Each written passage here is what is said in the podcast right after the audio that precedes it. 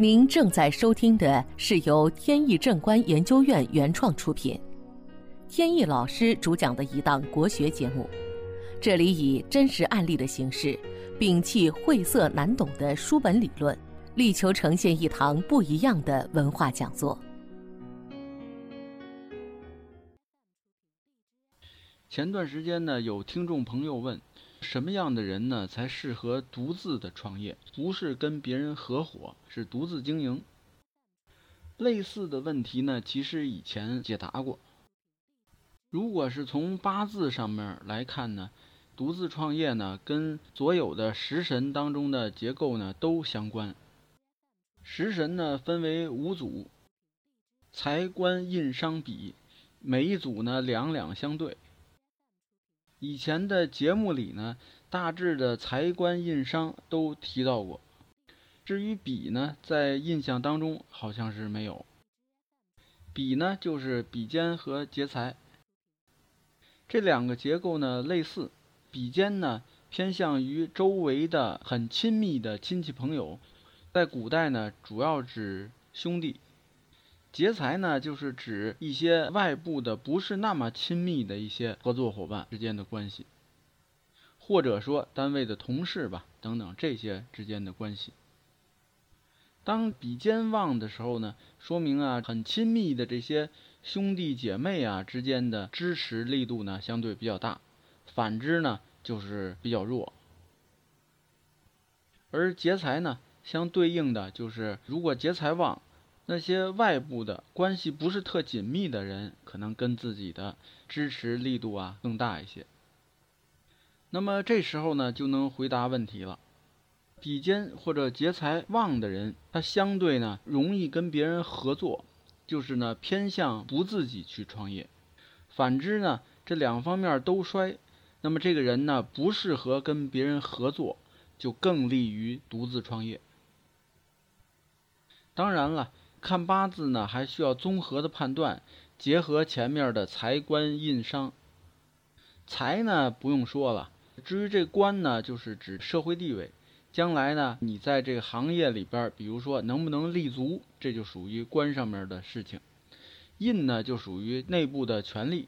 你创业，那么你能不能管控这个企业的全局，手下人听不听，这就在印上。至于商呢，就属于头脑灵活不灵活。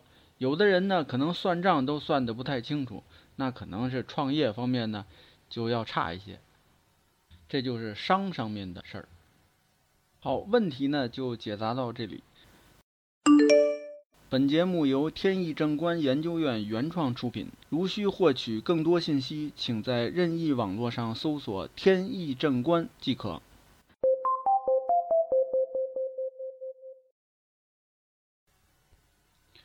那么好，接下来呢，我们还是来进行案例的分析。在办公室工作的这些职场人士啊，或多或少呢，都会碰到一些办公室政治方面的事情。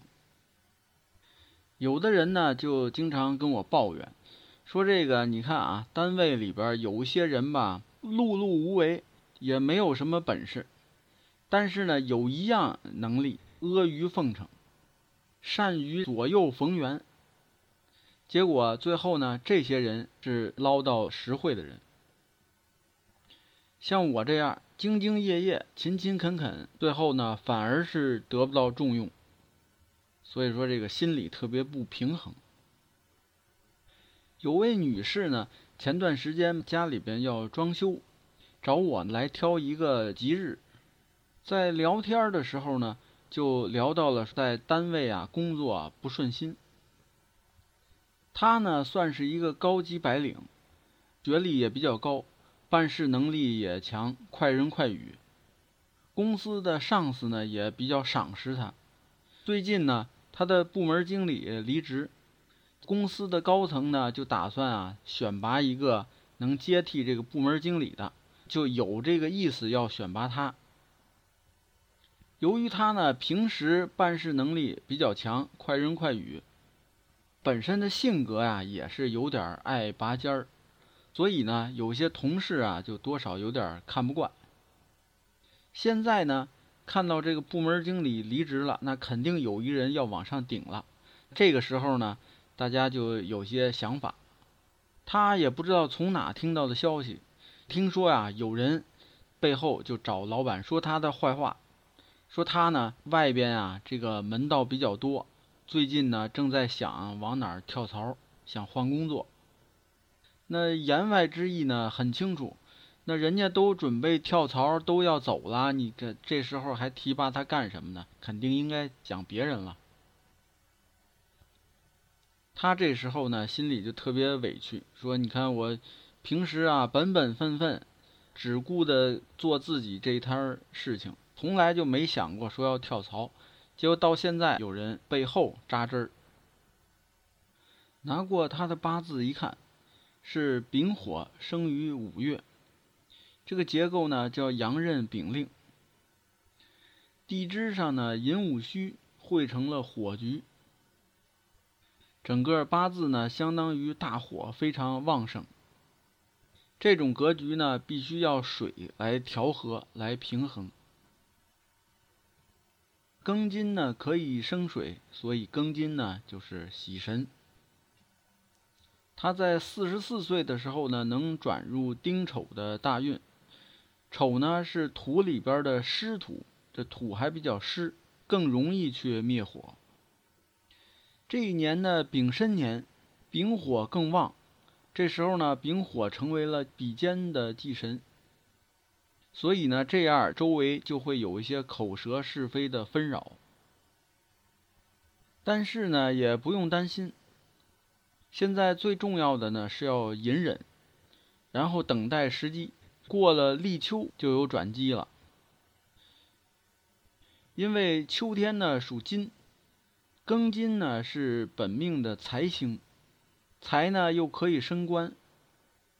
也就是说呢，这个女士啊，她不管到时候想不想离职，在秋天都有升职的机会。而且呢，随着财星的到来，工资啊还有可能上涨。尤其是到了年底阴历十二月的时候，还有机会呢，有这个意外之财。一听这个呢，女士终于是转悲为喜。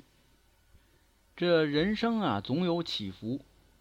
如果一个人呢，不管任何时候都保持自己这种正派作风，在工作里边呢尽职尽责，自然呢你就不怕一些小人在背后的诋毁。赶上运势不好的时候呢，自己忍一忍。熬过这段时间，自然有曙光来临的时候。